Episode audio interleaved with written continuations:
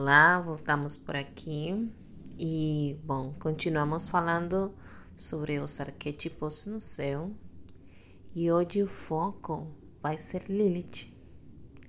Lilith é o sonho vermelho.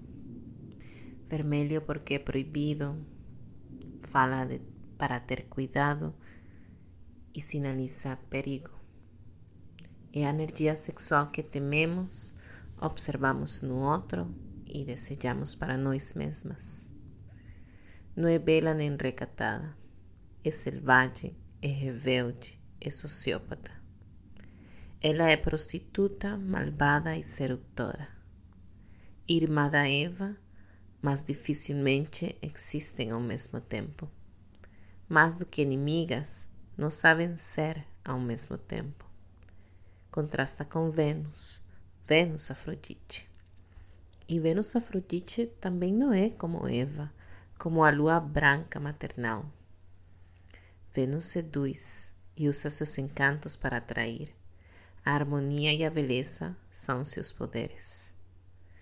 Lilith provoca, provoca desde o desejo do proibido e tabu. O caos, o selvagem, a disrupção são seus poderes na nossa psique é o que sempre temos criticado de nós mesmas. O que não acessamos porque nos foi ensinado que é proibido, que é do mal. É o profundo conhecimento de nós mesmas, da nossa lua branca e nossa lua negra. Integrar a Lilith é nos perceber como a mãe interna que cuida, protege e nutre assim também como uma assassina, a assassina do nosso modo infantil de ser. Lilith é a energia de manifestar desde o sentir, mas não um sentir emocional, é energia de manifestação criativa pura, livre e sem restrições, fora da dualidade, fora do que é certo ou errado.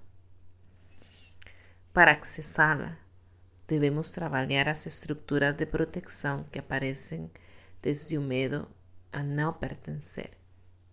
Essas estruturas nos falam de Plutão, que nos mostra os nossos apegos, a, nos fala de nossa lua branca com seus condicionamentos emocionais, os medos e limites de Saturno, assim como a dor de Quirón que é tão difícil de sentir e conter. Integrar a Lilith é nosso mundo emocional amadurecido. E desde a carta natal podemos gerar o entendimento dessas estruturas e como elas se manifestam nas nossas vidas. E é através do autoconhecimento, a autoobservação e entendimento de nosso mundo emocional que temos a possibilidade de acessar o presente de Lilith, que é a liberdade de ser eu mesma, sem culpa ou julgamento. É a liberdade de não precisar pertencer, nem cumprir com expectativas. Atualmente no céu temos a Lilith próxima a Vênus e a Marte no signo de Leão. Vênus fazendo contato com Lilith em Leão pode nos falar do que nos impede ser quem somos, por medo a ser criticados, por vergonha.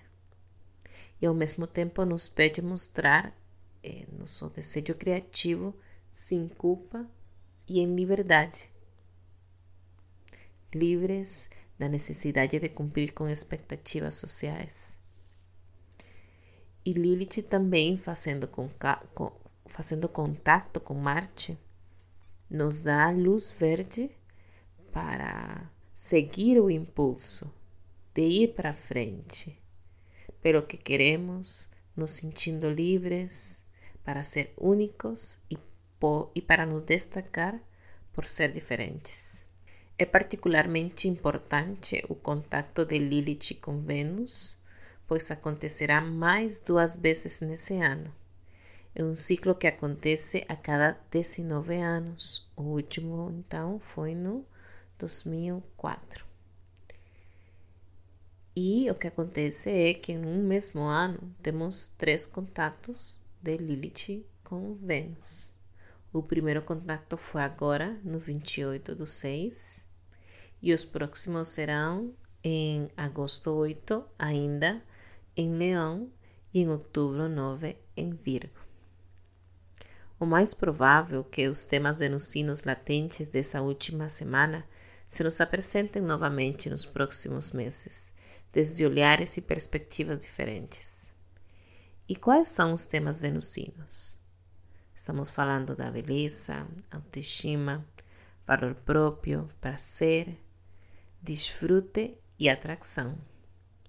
Vênus nos diz o tipo de relação que procuramos para nos sentir desejadas, desejados, valorados, valoradas, queridas e queridos. Vênus também fala de nossa criatividade e talentos para gerar beleza.